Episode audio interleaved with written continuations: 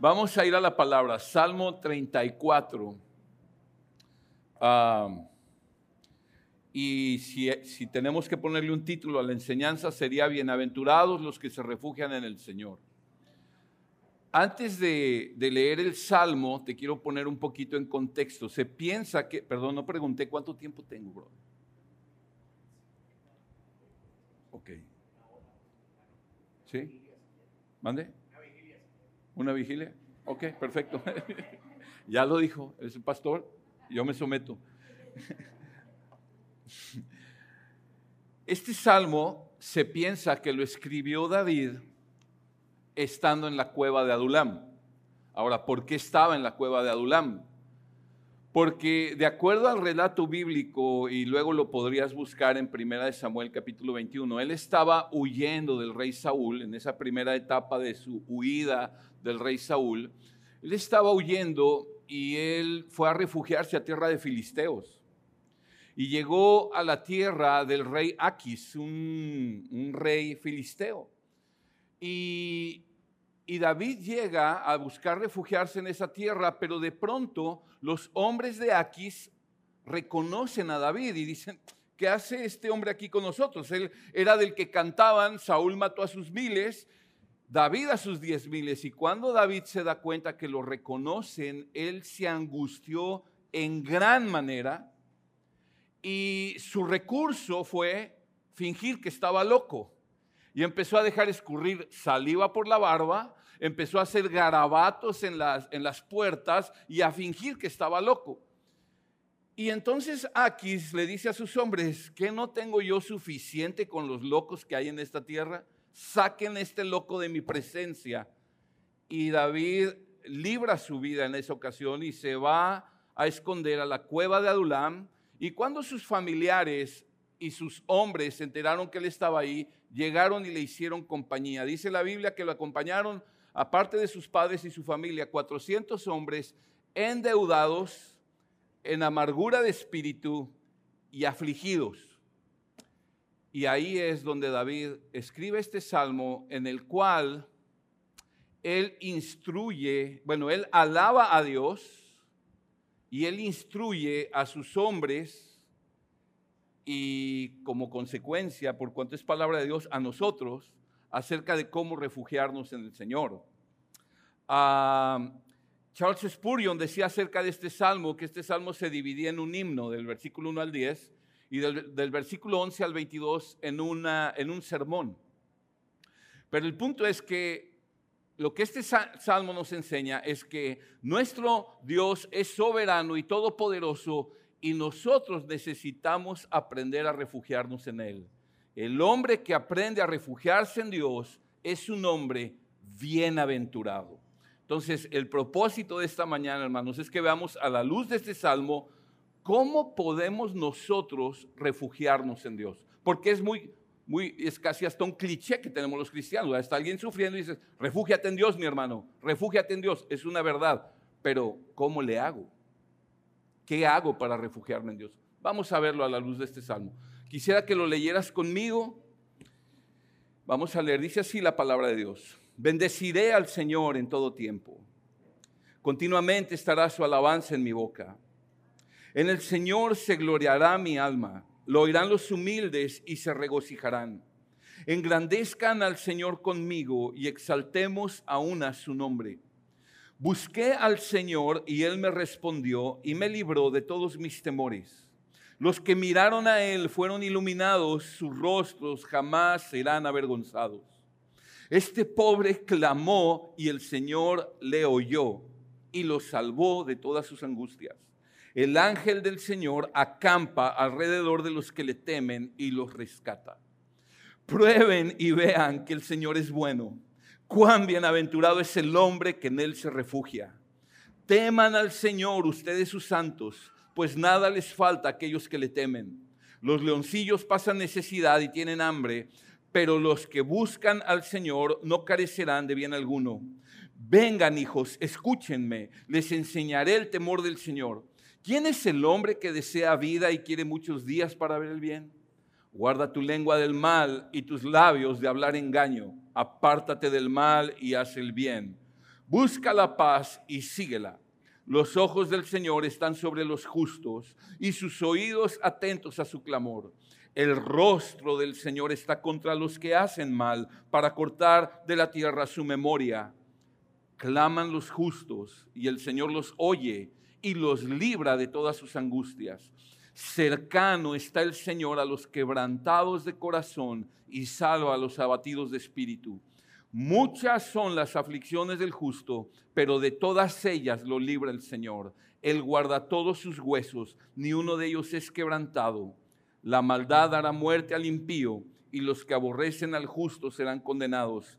El Señor redime el alma de sus siervos. Que el Señor bendiga su palabra en esta mañana. Les decía yo hace un momento, vamos a aprender en ese salmo cómo podemos refugiarnos en el Señor. Y, voy a, voy a, vamos a recorrer el salmo básicamente en tres puntos. Primero vamos a ver que nos refugiamos en el Señor cuando decidimos exaltarlo solo a Él, del versículo 1 al 3. El segundo punto, que viene desde el versículo 4 hasta el versículo, déjenme ver, 14, que nos refugiamos en el Señor cuando lo buscamos solo a Él.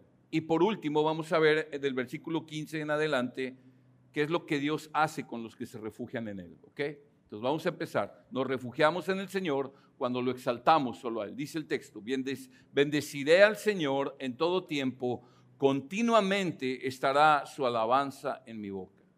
David empieza el salmo haciendo una resolución, una decisión. Él se está comprometiendo consigo mismo y con Dios a que Él va a bendecir, a gloriarse, a exaltar solamente al Señor. Continuamente estará su alabanza en mi boca. Cuando Él dice, bendeciré al Señor en todo tiempo, cuando habla el Señor, está usando la palabra eh, Yahweh o lo que conocemos como Jehová, que habla, es ese nombre de Dios que describe a Dios como el autoexistente Dios, el eterno Dios, el suficiente Dios. Y lo menciona así, se refiere a Dios con ese título en 15 ocasiones a lo largo del Salmo.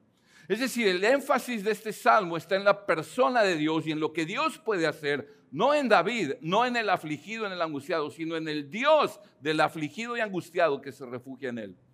Y entonces el énfasis está en el Señor y, David se propone, lo voy a bendecir en todo tiempo, de manera voluntaria.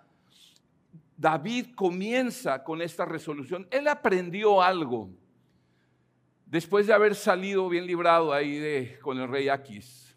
Ciertamente cuando él fingió estar loco, él realmente creo que fue contrito su corazón eh, al estar en la cueva al reflexionar en esto, se dio cuenta que en vez de haber clamado al Señor y buscado su refugio en el Señor, él buscó refugio en los reyes filisteos.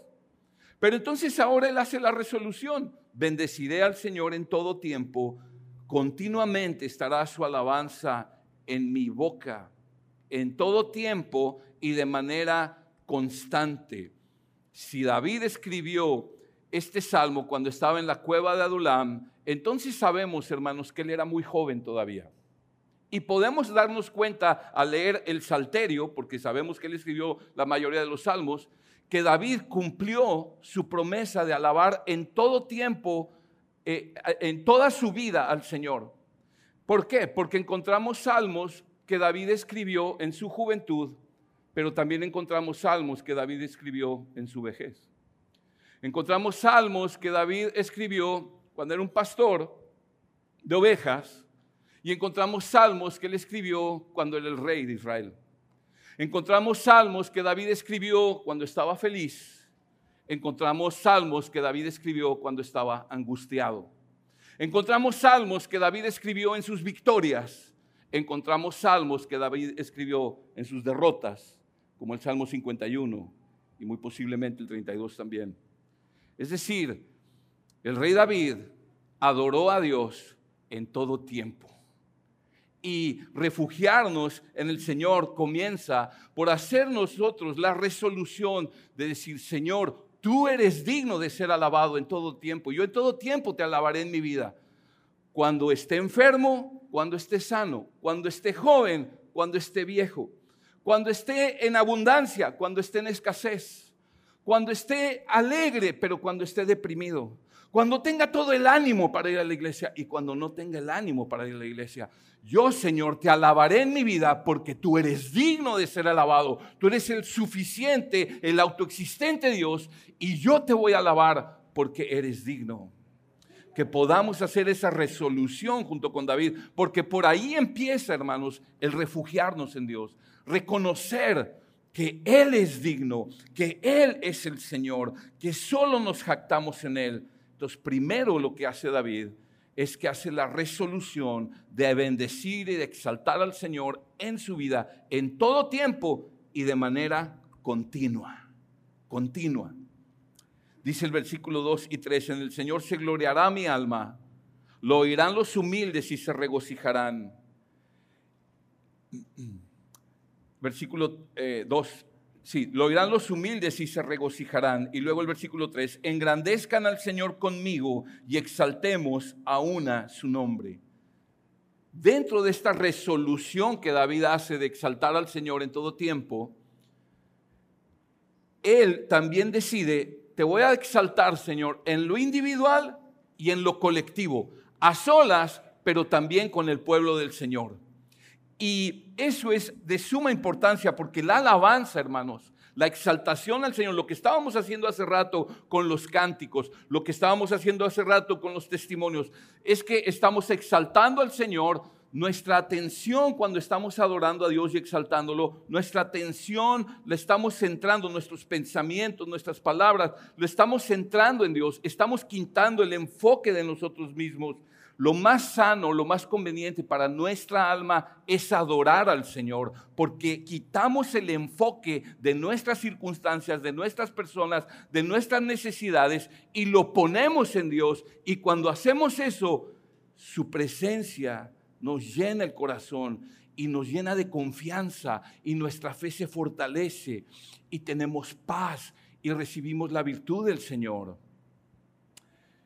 en el primer año de pandemia, en el 2020, una empresa que en Estados Unidos se dedica a hacer encuestas y estadísticas, ya saben que a los americanos les encanta hacer estadísticas para todo, una, una empresa llamada Gallup, al final del 2020, el primer año de pandemia, hicieron una encuesta y ellos examinaron diferentes estratos sociales para ver cómo estaba la salud mental de las personas de los diferentes estratos eh, estratos sociales, cómo les había afectado mentalmente la pandemia.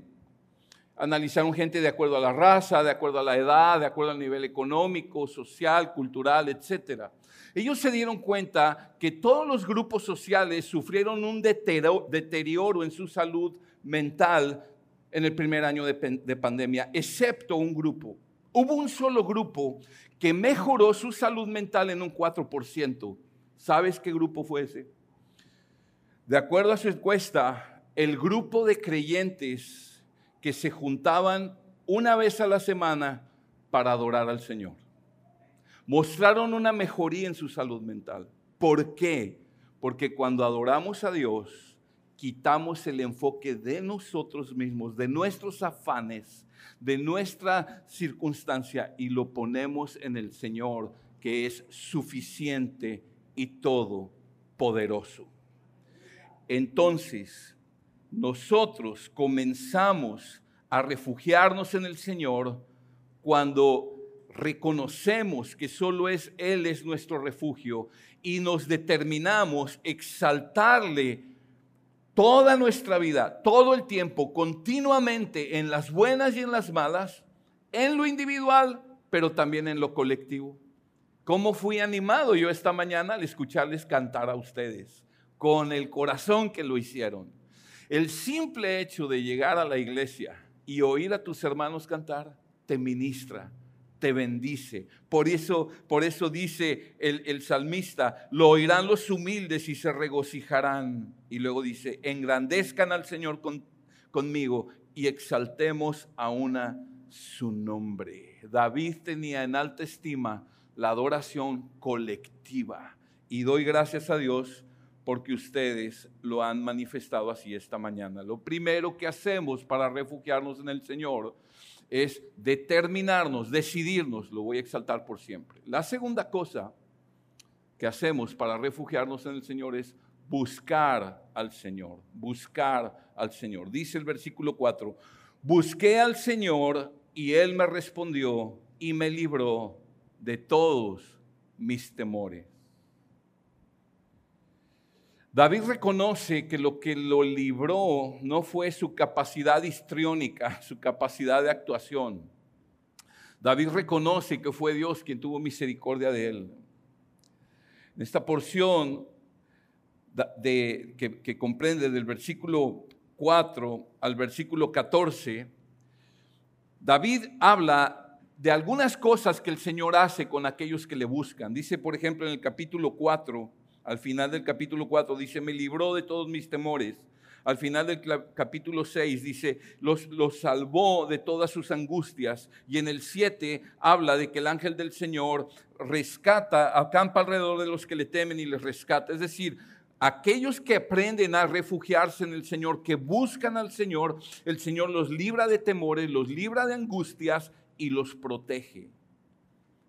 Entonces, en esta porción que vamos a ver ahora, ¿qué, quiere decir buscar al Señor? Bueno, aquí David habla de cuatro cosas prácticas que nosotros hacemos para buscar al Señor.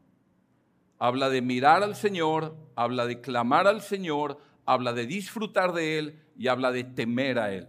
Vamos a irlas viendo parte por parte. Primero, mirar al Señor. Dice el versículo 5, los que a él miraron fueron iluminados, sus rostros jamás serán avergonzados. Los que a él miraron fueron iluminados. Obviamente está hablando de un mirar en la fe, está hablando de un poner mi esperanza solo en Dios, estar consciente de que mi salvación solo viene del Señor. Mi, mi, mi rescate, mi salvación, mi refugio no viene de bienes materiales, no viene de personas influyentes, no viene de nadie más que del Señor. Mira a Él y serás iluminado y tu rostro no será avergonzado. Mirar al Señor. ¿Qué quiere decir mirar al Señor?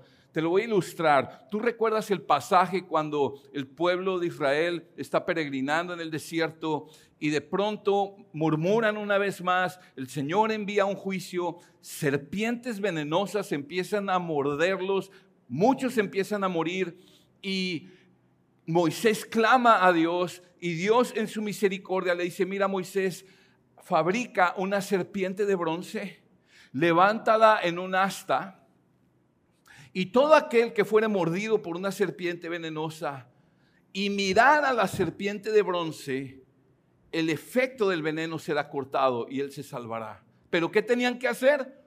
Mirar la serpiente de bronce, creer que lo que les había prometido el Señor era verdad y mirar esperando su salvación. El Señor Jesucristo, muchos años después, está registrado en el Evangelio de Juan, en el capítulo 3, le dijo a Nicodemo, que así como la serpiente fue levantada en el desierto, el Hijo del Hombre sería levantado y todo aquel que en él creyera tendría salvación. Mirar al Señor es mirar a Jesucristo creyendo que solo de Él viene mi salvación y solo de Él viene mi refugio, solo de Él viene mi rescate, solo Él puede librarme del veneno mortal del pecado. ¿Está conmigo? Si miramos al mundo cuando estamos en aflicción, solamente nos vamos a angustiar, nos vamos a llenar de ansiedad y de las tinieblas, de la confusión, de decepción y de vergüenza. Pero si miramos a Jesús, hermanos, hallaremos salvación, hallaremos descanso, hallaremos paz. Ni uno solo de los que miren a Jesús serán avergonzados. Confía en el Señor, mira a Cristo levantado en la cruz muriendo por tus pecados, resucitado al tercer día. Míralo a Él, serás iluminado y no serás avergonzado. Buscar a Dios comprende mirarlo a Él de esa manera. Pero la segunda cosa que comprende buscarlo a Él es clamar a Él, clamar a Él. Versículo 6.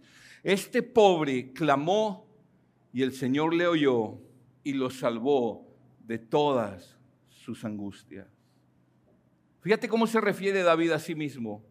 Este pobre clamó. Ah, David estaba en el punto más bajo que tuvo en su vida. Anteriormente, David estaba en casa de su padre, el profeta Samuel lo ungió como el próximo rey de Israel. Después había estado viviendo una temporada en el palacio sirviendo al rey. Posteriormente mató a Goliat, lo que, cosa que le dio gran fama. Y años después de Adulam, muchos, varios años después de Adulam, él llegó a ser el rey de Judá y luego el rey de la nación de Israel. Pero cuando él escribe el salmo, está en una cueva. No tiene dinero, no tiene armas. Era un pobre. Estaba en bancarrota. Pero cuando él dice, este pobre clamó, hermanos, ¿qué es lo que puede hacer un pobre? ¿Qué es, lo puede, ¿Qué es lo que puede hacer alguien que sabe que está en bancarrota, que no tiene nada? Lo único que le queda es clamar. Es clamar. ¿Has visto la gente pobre en las calles que está clamando por ayuda, que está clamando por un pedazo de pan? Si somos honestos, la Biblia enseña que todos nosotros por nosotros mismos estamos en bancarrota espiritual. Y necesitamos reconocer eso. Porque nos dice las bienaventuranzas que bienaventurados los pobres de espíritu, ¿verdad? Entonces, nosotros debemos reconocer que el Señor, del Señor viene nuestra salvación y necesitamos clamar a Él. Si te encuentras en un punto bajo en tu vida, como estuvo David, si estás angustiado, abatido, deprimido, en pobreza, si parece que todo juega en tu contra, clama al Señor, clama al Señor. Dice el texto que el Señor libra el alma de los que claman a Él. Dice el versículo 17 el 17, brincando un poco para allá, claman los justos y el Señor los oye y los libra de todas sus angustias. Y una vez más el 7 dice, el ángel del Señor acampa alrededor de los que le temen y los rescata. ¿Qué, debemos hacer los, aquellos que nos refugiamos en el Señor? Mirar a Jesús, número dos, clamar al Señor en nuestra angustia. Ahora, hay un texto que a mí me enseñó a clamar a Dios. Hace 13 años, yo ya era cristiano desde hace muchos años, pero yo aprendí a clamar a Dios cuando yo estuve en mi propio adulam, en, una cueva, en una, etapa de mi vida donde yo estuve sufriendo con depresión crónica, ataques de pánico, ansiedad, etcétera y hubo un texto, Dios usó muchos textos, pero hubo un texto en particular que yo aprendí lo que es clamar. Y está en Filipenses capítulo 4, versículos 6 y 7. Filipenses 4 dice, 4, 6 dice esto, por nada estén afanosos. ¿Qué dice por nada? ¿Qué quiere decir nada, hermano? Quiere decir nada. O sea, no, no te afanes por nada. Por nada absolutamente nada, ni por la salud, ni qué va a pasar mañana, ni que la economía, ni que el hijo, ni que el esposo, ni que la esposa, ni que la suegra, nada. Por nada estén afanosos. Antes bien, ¿qué dice? Mediante oración y súplica y con acciones de gracias sean dadas a conocer sus peticiones delante de Dios. Pablo usa cuatro palabras para referirse a orar a Dios, a buscar a Dios en oración. Él habla de oraciones, súplicas, acciones de gracias, peticiones. Lo que Pablo está haciendo es que está trayendo un énfasis para hacernos ver que cuando estamos sintiendo la angustia, la depresión, la ansiedad y lo que nos aqueja, lo que debemos de hacer es clamar al Señor con intensidad eh, invirtiendo buenas cantidades de tiempo, orando delante de Dios, clamando que Él se apiade de nosotros. No es una oración superficial. No es una oración como cuando bendices los alimentos y de paso te acuerdas y le pides al Señor por tu necesidad. Es un clamor. ¿Cómo sé que ya clamé?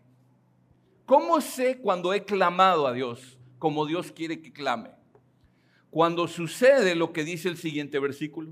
Dice, y la paz de Dios, que sobrepasa todo entendimiento, guardará sus corazones y sus mentes en Cristo Jesús.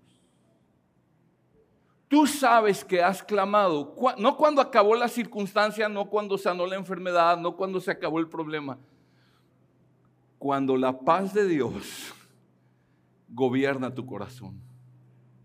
Dice que es la paz de Dios que sobrepasa el entendimiento. ¿Y por qué sobrepasa el entendimiento? Porque es hasta ilógico.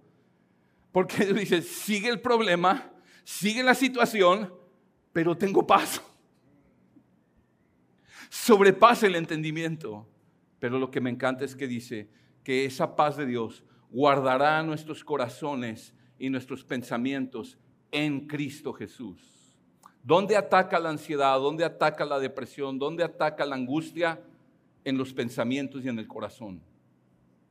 Y dice el texto que cuando clamamos al Señor de esa manera, el Señor nos guarda. Decía el salmo que estamos estudiando que cuando clamamos al Señor, dice él, el ángel del Señor acampa alrededor de los que le temen y los defiende. ¿Se acuerda?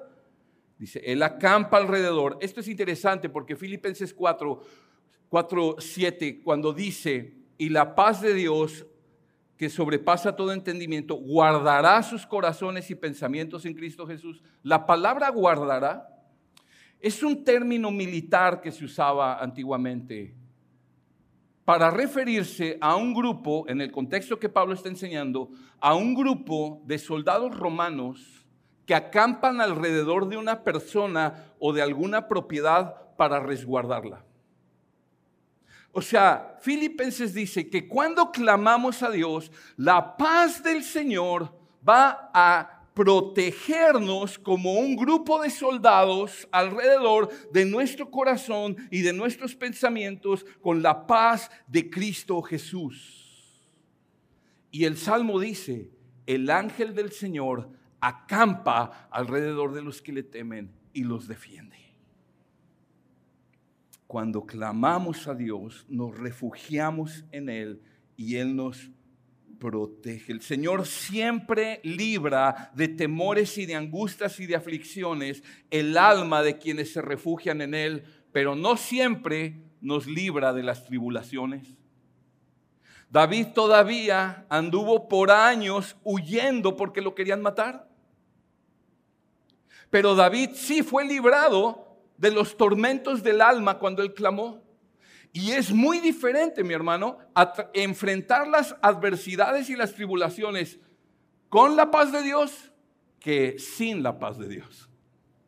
¿Qué hace la diferencia? Clamar a Dios, que Él es mi refugio, que solo Él es digno de alabanza, que solo de Cristo viene mi salvación y por cuanto solo de Él viene mi salvación, clamo a Él con todo mi corazón hasta que su paz gobierna mi mente ya no me va a gobernar en mis decisiones que tome la angustia o el temor o la desesperanza. Ahora me va a dominar la paz de saber que el Señor está conmigo.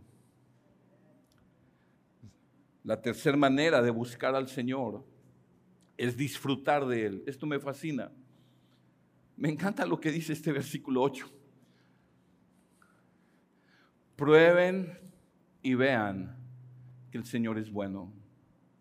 Cuán bienaventurado es el hombre que en él se refugia. Pero él dice, prueben y vean. Cuando habla de prueben, no está hablando de sometan a prueba, está hablando de saborear algo, degustar algo.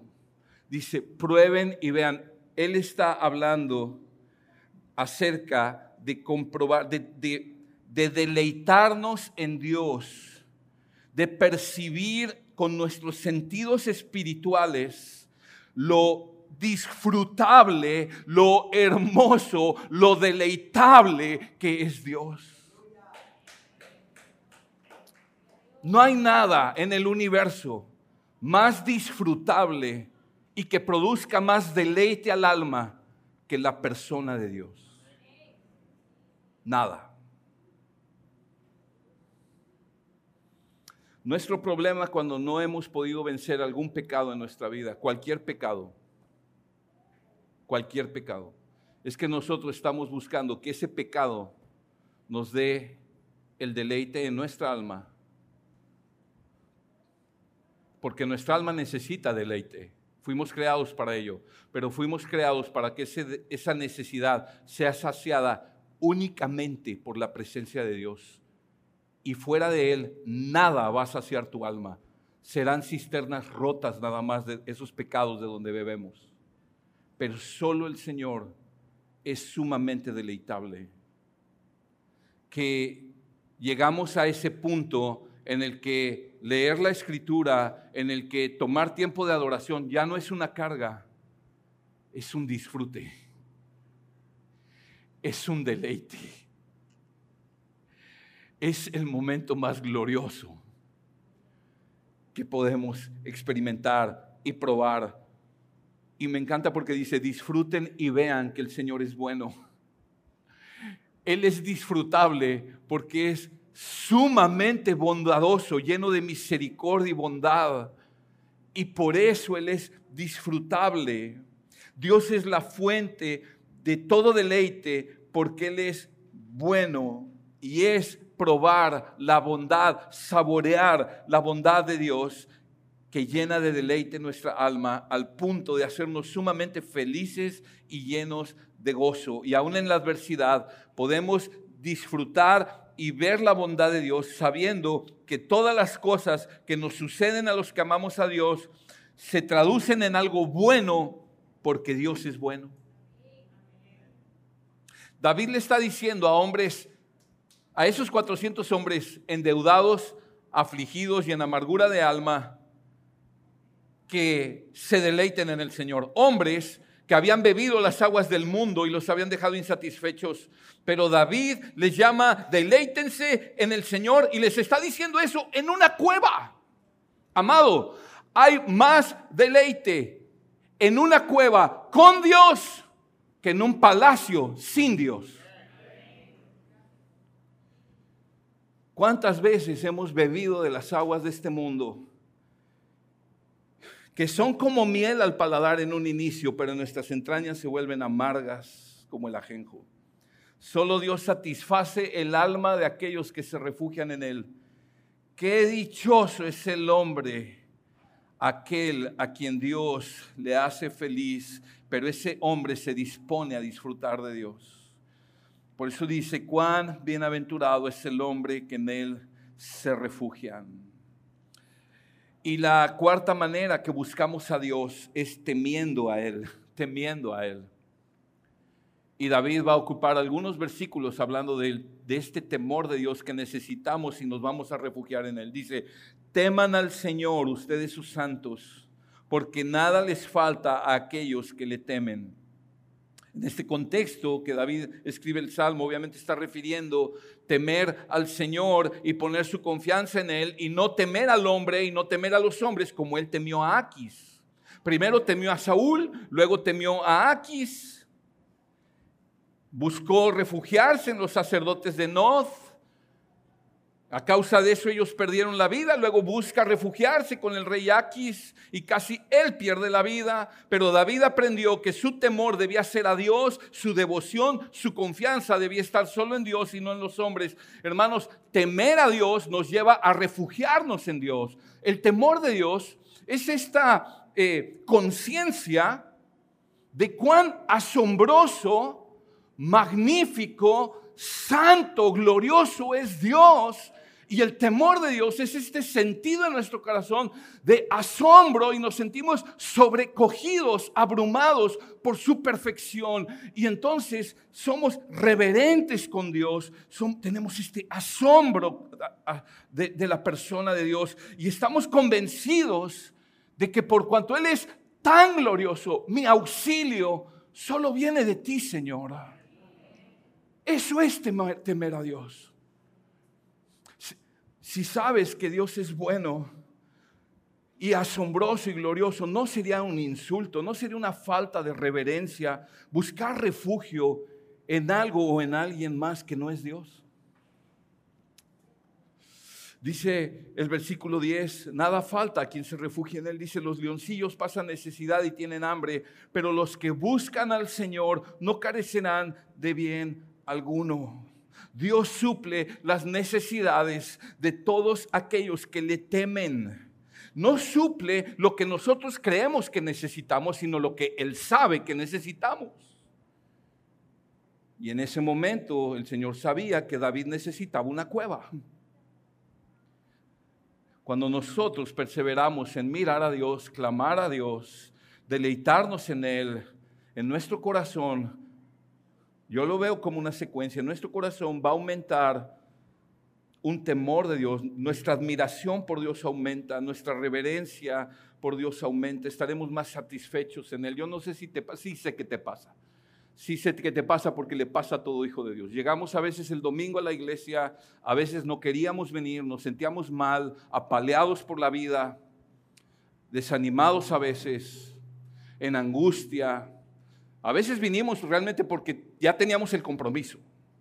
Pero tú vienes y empiezas a cantar con tus hermanos, los oyes cantar y estamos cantando juntos y exaltando a Dios y declarando las verdades del Evangelio. Y ese es el tesoro del Evangelio, porque hay que cantar el Evangelio, llorar el Evangelio, predicar el Evangelio, porque cuando tú te, te conectas con tus hermanos y nos conectamos adorando a Dios, termina ese tiempo y tú no sales igual. ¿Lo has experimentado? Todos lo hemos experimentado. A veces ni el pastor quiere venir. Hablo por mí. a veces no me ha ido tan bien que digo, ay Señor, ayuda, necesito una extra porción de gracia para poder hacer, proclamar tu palabra. Soy honesto. He tenido momentos así. No ha sido la mayoría, pero los he tenido. Pero siempre digo, Señor, gracias porque por tu iglesia, gracias por tu presencia. ¿Y sabes por qué pasa eso? Porque una vez más nos desenfocamos de nosotros, nos enfocamos en Dios y en nuestro corazón crece un asombro por Dios. Ahora David, es tan importante el temor de Dios para aquellos que se refugian en Dios, que David no solo se limita a exhortar a sus hombres a temer a Dios a nivel de su corazón y de esta actitud del corazón que debemos cultivar un temor de Dios. David explica cómo luce el temor de Dios en la vida práctica. Y él dice, versículo 11 y 12, vengan hijos, me encanta cómo le habla a sus hombres, vengan hijos, escúchenme, les enseñaré el temor del Señor. ¿Quién es el hombre que desea vida y quiere muchos días para ver el bien, uy, este anuncio es tremendo, hermanos. Esto es de fundamental importancia para nuestra vida. Está diciendo, tu vida depende de que aprendas a temer al Señor. O oh, que podamos imitar a David también nosotros, papás, diciéndole a nuestros hijos, vengan hijos, les voy a enseñar el temor de Dios. Y no necesariamente cuando les vas a aplicar disciplina, sino que les vamos a instruir y a modelar ¿Por qué David en la cueva? Estos pobres están angustiados, afligidos, endeudados y David dice, les voy a enseñar el temor al Señor. Una de las razones, creo yo, es que cuando estamos en aflicción, a veces pensamos que tenemos licencia para pecar. A veces pensamos, el Señor conoce mi corazón, yo he clamado, yo le he pedido, no se resuelve la situación, voy a hacer esta pequeña tranza. ¿Sí, sí, entiende lo que es tranza? ¿Ok? este negocio ilícito. Porque el Señor conoce mi corazón y Él no me ha respondido. O voy a tomar venganza, voy a calumniar. Me calumniaron, yo la devuelvo. Mil maneras que cuando estamos en la aflicción, somos tentados severamente. Mi hermano, esas aflicciones, ese momento de la prueba son oportunidades para que crezcamos en un temor de Dios. Dios no libra el alma de aquellos que no tienen temor de Dios. Dios libra el alma de los que le temen. Y David describe maneras prácticas en que se demuestra, se refleja el temor de Dios. Primero habla de nuestras palabras. Dice, guarda tu lengua del mal y tus labios de hablar engaño. Apártate del mal y haz el bien, busque la paz y síguela. Guarda tus palabras, guarda tu lengua del mal. Habla de la manera en que hablamos. Hablar está llamando él a cuando hay temor de Dios, entonces hablamos de manera que honramos al Señor, mostramos nuestra reverencia, nuestro asombro y nuestro temor de Dios en la manera que conversamos. Hablamos para dar gloria a Dios y para edificar a los que nos escuchan. Cuando hay queja, cuando hay murmuración, cuando hay insultos, cuando hay chisme, cuando hay calumnia, cuando hay menosprecio, solo se manifiesta la ausencia de temor en el corazón de esa persona. Y dice además, apártate del mal y haz el bien. Por un lado, apártate del mal, pero por otro lado, haz el bien. Apártate de actuar con malicia contra tu prójimo apártate de la avaricia, de la venganza, la codicia, etcétera, y persigue hacer el bien, hacer el bien a tu prójimo, defender al débil, hacer bien al necesitado, reprender a los opresores, aún a nuestros enemigos hacerles el bien. Esas son manifestaciones del temor de Dios. Busca la paz y síguela. Buscar estar en paz con todos. El creyente somos llamados a ser pacificadores. Qué bienaventurados son los pacificadores, los que procuran la paz, porque ellos serán llamados hijos de Dios. A veces, hermano, a veces uno piensa, yo me estoy refugiando en Dios, fui a la iglesia, he orado, pero sucede que estamos hablando de maneras que deshonran a Dios, que traen discordia, que no somos pacificadores y cuando hacemos eso, no nos estamos refugiando en Dios. No hay temor de Dios. Un elemento importante del refugiarnos en Dios es el temor de Dios. ¿Está conmigo? Porque en este salmo Dios habla, su palabra habla de que Él salva a los que le temen, a los que se refugian en Él.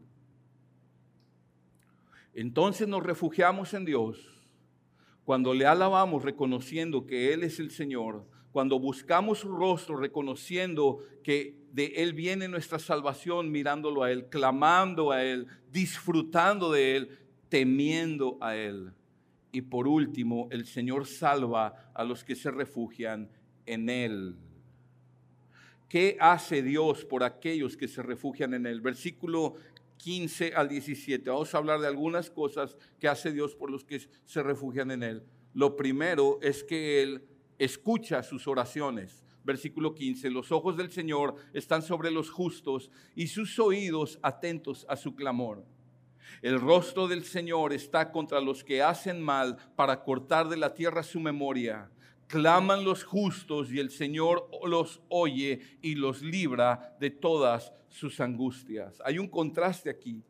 Mientras que Él dice que el Señor está atento a las oraciones de aquellos que viven de acuerdo con su justicia y oye su clamor y los libra, dice que el Señor está en contra de los que hacen el mal, está en contra de los que viven sin temor del Señor y los cortará de la tierra. Pero aquellos que se refugian en Dios, Dios escucha sus oraciones. Muy probablemente muchas veces te has sentido solo o sola. No conozco el contexto de ninguno de ustedes, pero Dios lo conoce. O a veces estás aún con tu familia, pero te sientes solo. Pero sabes, el Señor siempre escucha tu oración y tu clamor cuando tú te refugias en Él. está atento a sus ojos están sobre ti, sus oídos atentos a tu clamor y su rostro está en pos de ti, no en contra de ti. Eres escuchado por Dios. Él es, cuando tú oras a Él, Él es tu audiencia. No son palabras huecas. Él te escucha. Pero lo segundo que Él hace con los que se refugian en Él es que Él no solo te escucha, Él está contigo. Dice versículo 18, cercano está el Señor a los quebrantados de corazón y salva a los abatidos de espíritu. Muchas son las aflicciones del justo, pero de todas ellas lo libre el Señor. Él guarda todos sus huesos, ni uno de ellos es quebrantado. El Señor está cerca de aquellos que aprenden a refugiarse en Dios, que están quebrantados, abatidos, que viven en el temor del Señor. El Señor promete librarnos de nuestras angustias. Es bíblicamente imposible que tú como hijo de Dios atravieses una aflicción sin la presencia de Dios. Es imposible. Dios no abandona a los suyos. Si pasas por las muchas aguas, Él estará contigo. Si pasas por el fuego, Él estará contigo. Y si por valle de sombra y de muerte, su presencia estará contigo. Hace poco más de un mes le hicieron una cirugía mayor a mi esposa. Y yo hace, siempre lo había entendido, pero hace unos años aumentó en mí esta conciencia, esta convicción de que Dios me dio a mi esposa para cuidarla. Y es lo que he tratado de hacer a lo largo de casi 27 años de matrimonio ya. Y ella necesitaba esta cirugía y la cirugía era algo complicada y había un cierto riesgo por varios factores. Y yo estuve con ella todo el momento, la acompañé hasta la puerta del quirófano. Y en la puerta del quirófano, pues yo le dije, hasta aquí llego yo, pero, pero tú sabes quién va a estar en ese quirófano, el Señor va a estar contigo. Me fue muy difícil. A mí me fue difícil pero me acordé y confié, Señor, tú vas con ella. Ella confió, estuvo muy confiada. Cuando terminó la cirugía y dos días después que la dieron de alta, la doctora nos estaba diciendo, ella creemos que no es cristiana, bueno, sabemos que no es cristiana todavía, y, y nos estaba diciendo, estoy sorprendida, Betty casi no perdió nada de sangre, era uno de los temores, porque mi esposa es B negativo de sangre, no, tuvo, no, casi no, no, tuvo casi pérdida de sangre, casi nada, es, impresionante. Y dijo, literalmente dijo esto, Dios estuvo en ese quirófano. Es que la Biblia dice eso, mi amado. Es imposible que tú pases por valle de sombra y de muerte, o por las muchas aguas, o por el fuego, el horno de fuego, sin su presencia, es imposible. Aquel que murió en la cruz por ti para hacerte su hijo, su pueblo, Él estará contigo todos los días. Él ha estado y estará todos los días. Él está con los que se refugian en Dios. Así es que mi amada, mi amado, no estás solo. El Señor está contigo. Pero además, y esto es lo último que el Señor hace, bueno, que dice el Salmo, que el Señor hace con los que se refugian en Él. El Señor redime el alma de los que se refugian en Él. Versículo 21. La maldad hará muerte al impío y los que aborrecen al justo serán condenados. El Señor redime el alma de sus siervos y no será condenado ninguno de los que en Él se refugian. ¡Wow! Esto es bien bien tremenda la manera en que termina el Salmo, porque él habla de la recompensa de los malvados, de los que viven para el mal. ¿Cuál es su recompensa? Muerte y condenación eterna en el infierno. Aquellos que están contra el Señor y su iglesia sufrirán angustia y aflicción por la eternidad y no habrá refugio para ellos.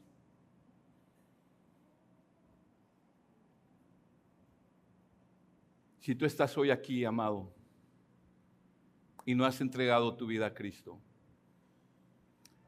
tú has escuchado, la palabra de Dios enseña que en este mundo no habrá nada que pueda dar el refugio que tu alma necesita. Encontrarás ciertos espejismos de refugio, pero te defraudarán tarde o temprano. El único que puede refugiar tu alma y ser un refugio para ti se llama Jesucristo. Él es el único que puede redimir tu alma. Él es el único que puede salvarte de la angustia, de la desesperación y de la condenación eterna. Solo Él. Fuera de Él no hay refugio.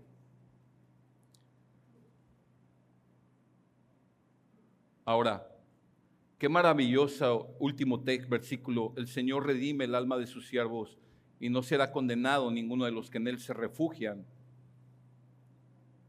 Ahora, algo llama la atención en este salmo. En, el, en, la última porción del salmo hay un énfasis en los justos. Dice el versículo 15, los ojos del Señor están sobre los justos. Ah, ¿Dónde más está? Si me ayudan. Versículo 17, claman los justos y el Señor los oye. 19, muchas son las aflicciones del justo, pero de todas ellas lo libra el Señor. 21, al final del 21, los que aborrecen al justo serán condenados. A ver, David se está incluyendo en los justos. Pero ¿por qué David se incluye en los justos si él ha sido injusto? Él no puso su confianza en Dios cuando fue a refugiarse con los filisteos, cuando fue con Aquis. ¿Por qué David se incluye en los justos si él no es justo y si somos honestos? nos podemos identificar con David. Muchas veces yo no he confiado en Dios. Muchas veces yo he confiado en la carne. Muchas veces he ofendido a Dios con mi incredulidad y mi falta de confianza en Él. Sin embargo, David se incluye en los justos no porque está confiando en su justicia propia, sino que está confiando en aquel que puede hacer justo a un pecador. Para poder entender esto, ¿cómo es que David se incluye en los justos y cómo es que un pecador puede ser considerado justo? ¿Y cómo es que, cómo es que el Señor redime el alma de sus siervos? Necesitamos entender de quién habla este salmo. Este salmo habla de Jesucristo. Dice el versículo 20 de nuestro salmo, Él guarda todos sus huesos, ni uno de ellos es quebrantado. Ese texto fue una palabra profética que se estaba escribiendo y fue inspirado David para escribirlo y se estaba refiriendo y apuntando al justo que murió por los pecadores, a Jesucristo. Este mismo versículo se cita en el Evangelio de Juan, capítulo 19. Si tienes tu Biblia, ve para allá, por favor. Evangelio de Juan, capítulo 19, versículo 32. Está Jesús en la cruz del Calvario. A su lado hay dos hombres que están siendo crucificados también. Y dice el versículo 32, fueron pues los soldados y quebraron las piernas del primero y también las del otro que había sido crucificado con Jesús. Los soldados romanos hacían esto de romper las piernas de los crucificados para acelerar la muerte de ellos, porque entonces con piernas rotas no podrían impulsarse para seguir respirando, levantar su cuerpo, jalar aire, morirían asfixiados. Cuando llegaron a Jesús, dice el versículo 33, como vieron que ella estaba muerto y no le quebraron, no le quebraron las piernas. Pero uno de los soldados traspasó el costado con una lanza y al momento salió sangre y agua. Este también era un método de ellos para comprobar si esa persona ya había muerto. Porque cuando una persona se le detiene el corazón, el pericardio se llena de agua, entonces eh, pinchaban el corazón y al salir agua con sangre indicaba que ese corazón ya estaba muerto. Y el que lo ha visto da testimonio, dice, y su testimonio es verdadero, y él sabe que lo que, que, dice la verdad, para que ustedes también crean, porque esto sucedió para que se cumpliera la escritura, no será quebrado hueso suyo. De manera que cuando nuestro salmo dice, el Señor redime el alma de sus siervos y no será condenado ninguno de los que en él se refugian. Este salmo está apuntando a Jesucristo, nuestro refugio, aquel que murió por nuestros pecados, aquel que murió en la cruz por nuestras injusticias, el justo muriendo por los injustos.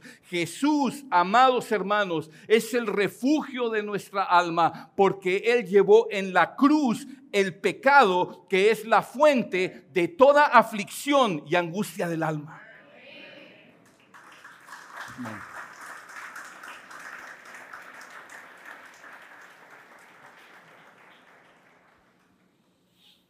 Es por Jesús que nuestras alabanzas son recibidas. Es por Jesús quien abrió un camino vivo y nuevo a través de su carne. Un camino vivo y nuevo al trono de Dios, que nuestras oraciones son recibidas. Es más, Él mismo intercede por ti día y noche. Es por Jesús que nuestros pecados son perdonados. Es por Jesús que podemos clamar. Es por Jesús, es por Jesús que podemos acceder a la presencia de Dios y disfrutar su abrazo, su presencia, su compañía. Es por Jesús que puede crecer en nuestro corazón una conciencia de un temor de Dios. Es por Jesús que somos recibidos delante de Dios es por Jesús que el Señor redime nuestra alma y somos justos delante de Él. Si no has confiado en Jesús y estás aquí, yo te ruego, confía en Jesús. Él puede, Él murió para perdonar todos tus pecados. Tal vez te sientes inmundo, que no mereces el perdón de Dios, pero Jesús murió por todos tus pecados, no importa cuán graves sean. Él murió por todos. Necesitas arrepentirte y confiar en Él como tu Salvador. Te rogamos en esta mañana, cree en Jesús.